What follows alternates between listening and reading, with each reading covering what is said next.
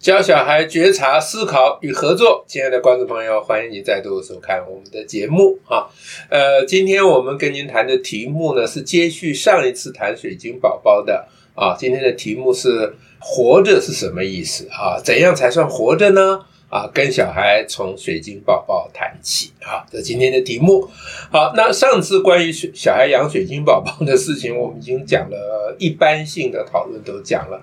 那最后留下来就是关于水晶宝宝到底是不是活着啊？是不是它算不算一个生命啊？那这个问题上次只只谈了一点点啊。那我们今天就彻底的把这个谈一下，因为这是我觉得是一个蛮好的话题。啊，能够增进小孩的觉察与思考啊。那如果大人跟小孩能就这个话题展开有意义的对话啊，那也很算是一种合作啊。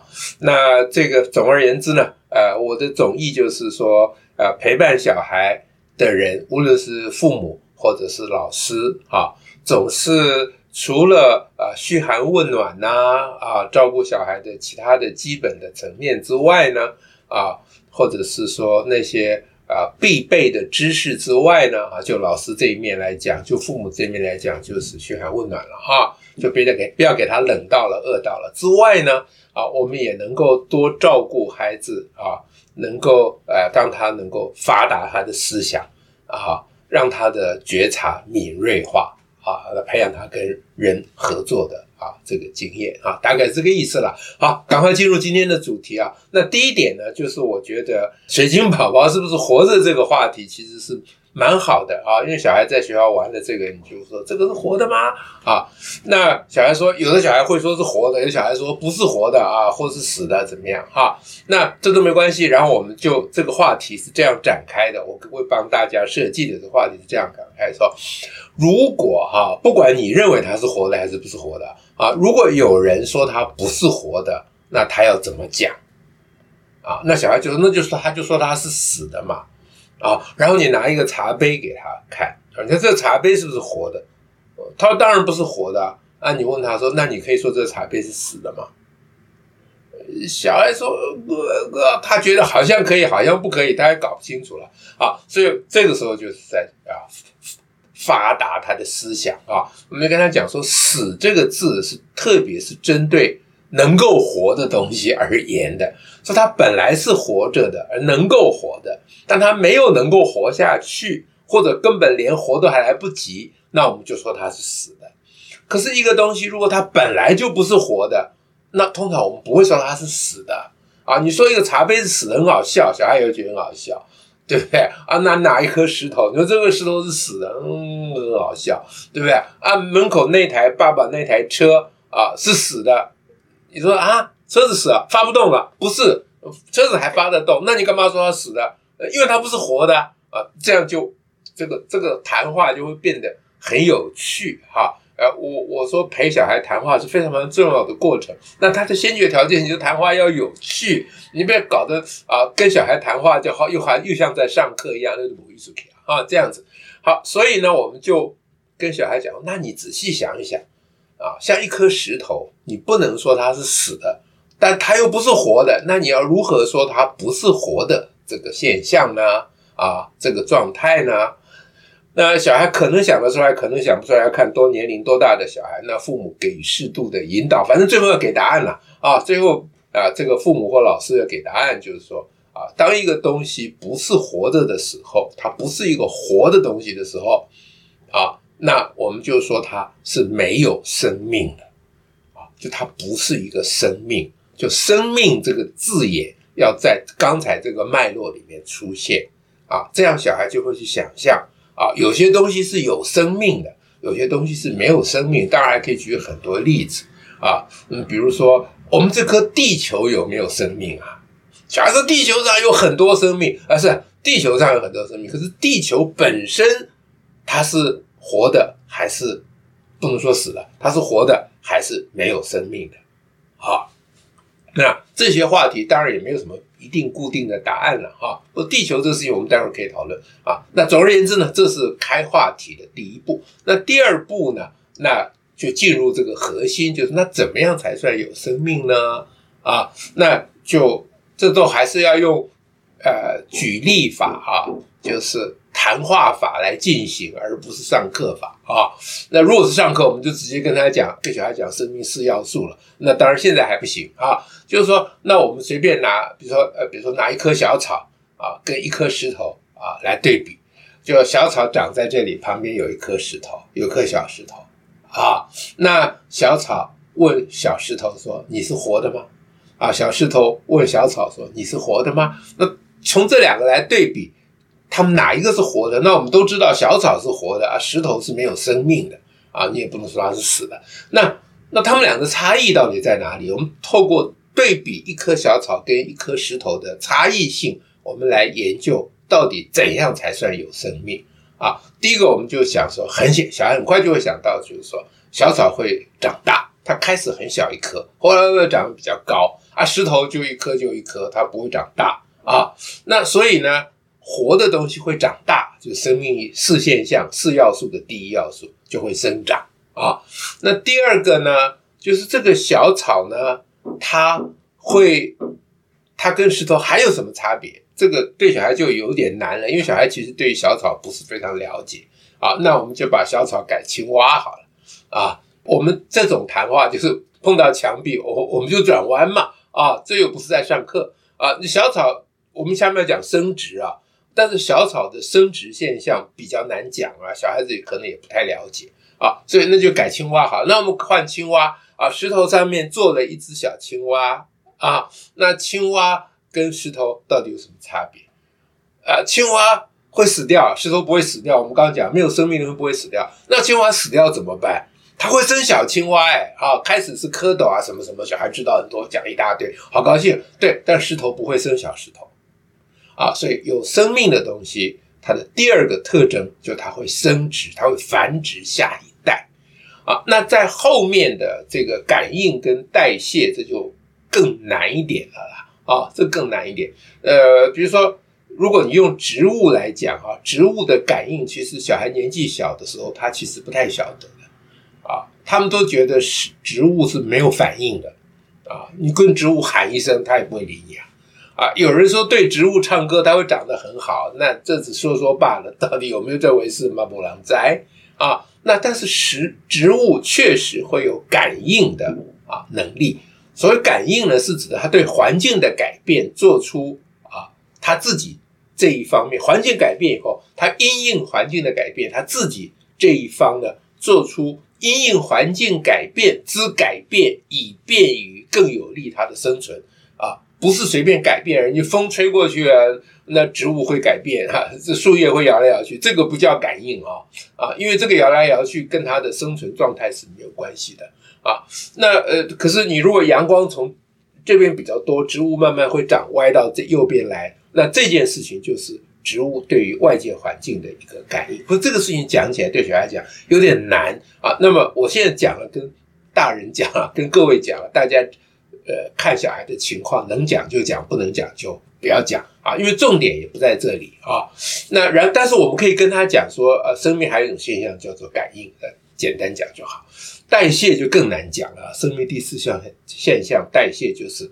它要能够从外界汲取营养啊，就所谓食物啦啊，然后它要把从外界汲取来的啊这个养分呢，能够吸收，然后把不需要的部分能够排泄，能够排除啊。这小孩倒听得懂了啊，就是有吃喝啊，有排泄啊。讲到排泄，小孩会很高兴啊，就会大便小便啊，然后会很高兴啊，有吃东西。那你问他说，那植物有没有代谢呢？这小孩就搞不清楚了啊！那大家也看情况，看要不要讲啊。后面代感应和代谢，我们就啊视情况。但前面的生长跟繁殖是比较是生命现象，我们可以跟小孩讨论的啊这个这个焦点。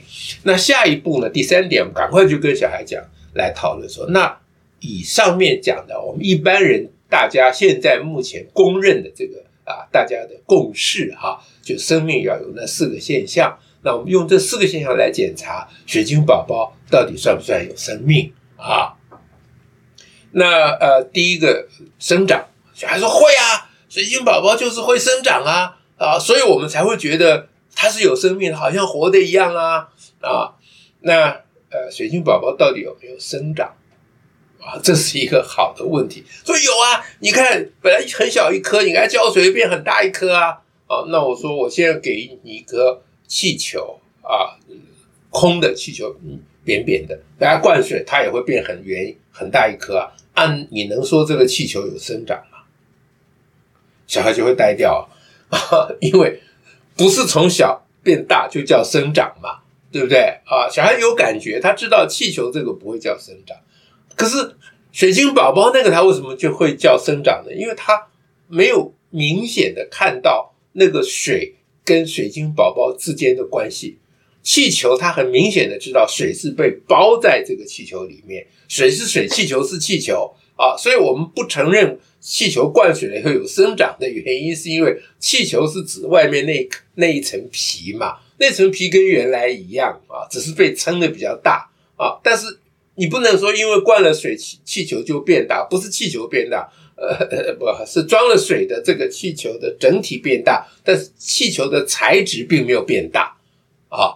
那这个呢，要让小孩仔细的分辨，这就也就是一种觉察的能力。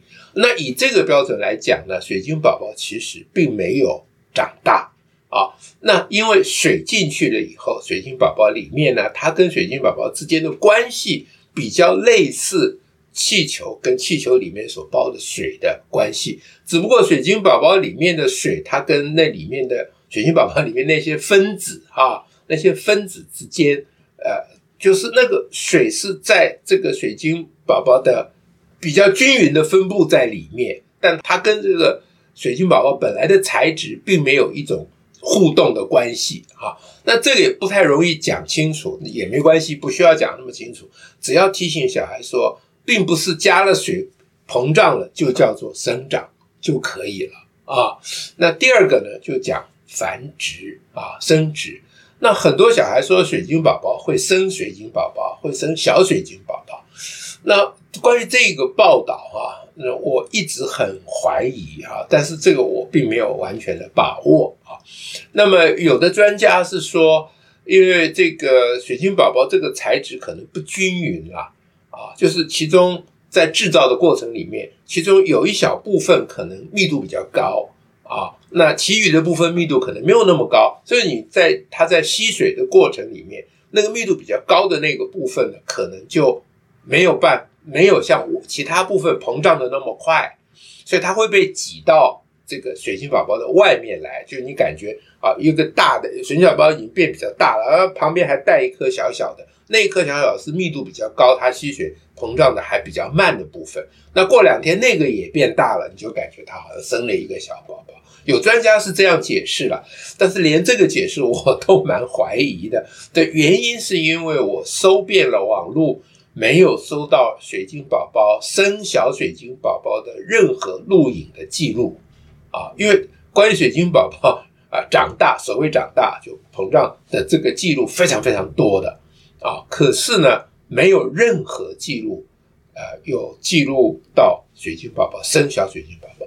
那我想大家对这个事情非常关切啊，不止台湾，国外也一样哦，啊，非常。非常多人还还有商业在专门卖这个水晶宝宝给小孩当做一个玩具了哈，所以他们做了很多很多的影片，但没有一个影片是有啊 呈现水晶宝宝生小水晶宝宝的这个过程，所以我十分怀疑真的有这回事哈。但是有人言之凿凿，那我也我也不敢讲说一定没有啊。即使我做了实验没看到，我也不敢讲说别人做实验就没看到啊。所以这个。不是重点，但是我们应该第一步要让小孩怀疑，说真的啊，某个某人说他真的有生水小水晶宝宝，你就问他说，你有拍到吗？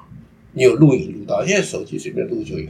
你没有录到，你这样讲，你是真的看到了，还是你听人家说的，还是你以为你看到了？啊，那这个怀疑的精神，我觉得是非常非常重要。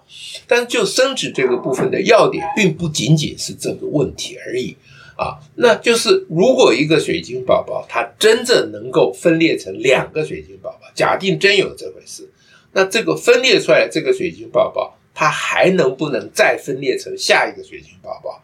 我觉得就是不可能了。啊，因为唯一能够解释就是我刚引述某些专家的那个说法，就是因为它材质不均匀。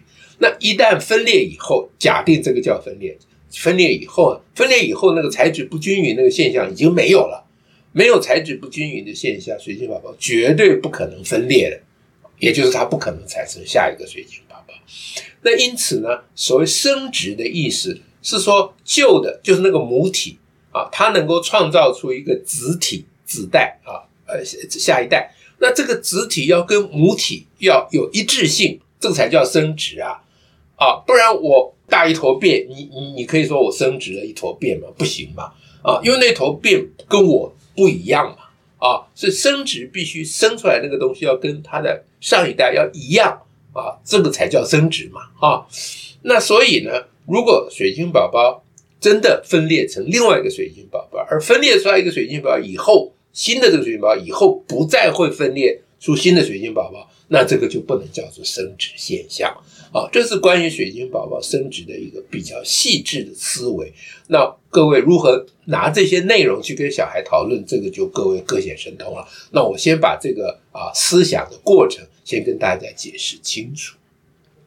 那接下来感应跟代谢的部分，我想。啊、呃，这个水晶宝宝，就我们说这个感应，简单讲就是外界有个刺激，它会有个反应嘛。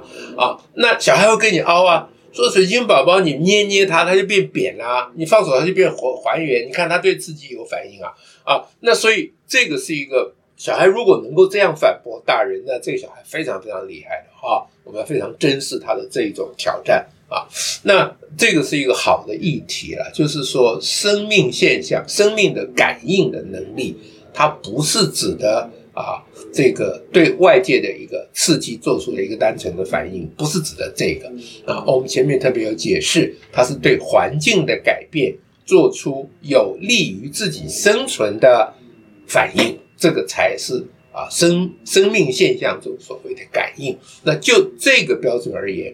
呃，水晶宝宝当然是没有的啊。那最后代谢的部分，水晶宝宝就喝水啊啊，就长大了。OK，喝就算喝水会长大，但它没有排泄啊，所以代谢部分这个标准啊，水晶宝宝是不符合的。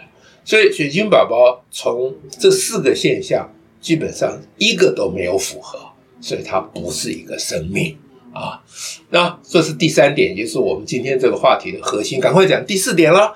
第四点就是把这些都澄清了以后，那最后呢，可以跟小孩再来回头来讨论，就是说养水晶宝宝这个“养”这个字啊，这个上一集我们特别有提到，小孩很喜欢养一个东西啊，主要是他喜欢一个从无到有的创造的过程，所以创造是人的本性啊，没有没有一个小孩不喜欢这个的，但是我们要跟。小孩解释说：“养这个概念呢，其实是针对有生命的东西。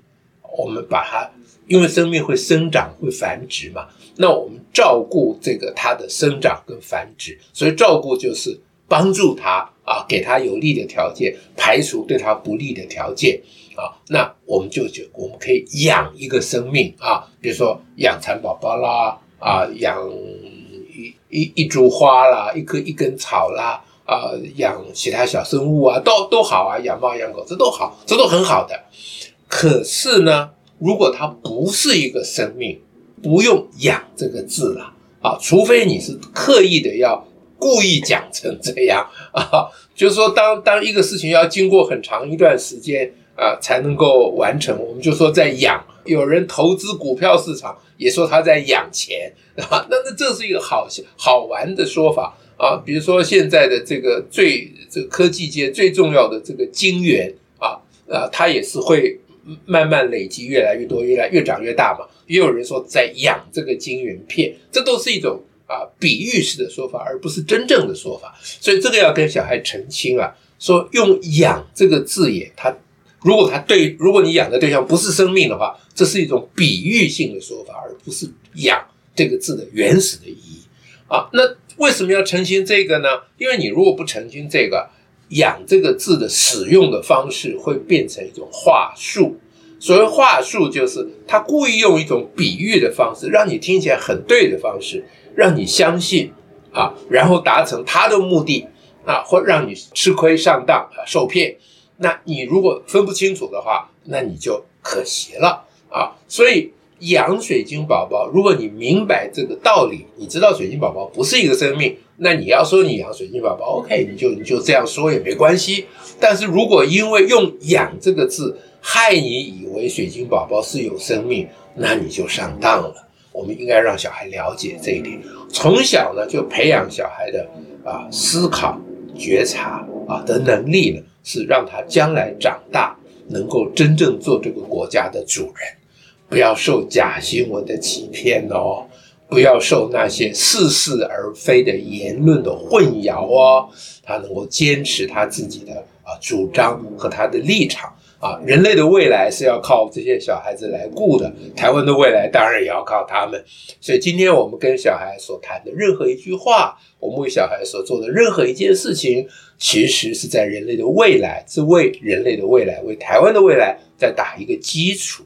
啊，那这个呢是人类这个生生物啊，它的繁殖的复杂性啊，其他的生物的繁殖没有文化的层面，人类的这个繁殖呢，我们培养的下一代，我们还要把我们的文明与文化呢，那这个承接，呃，传新传呐，啊，传给下一代，那使得下一代能够更发展啊，更能更幸福，使这个世界更美满，使得人类有更好的福祉。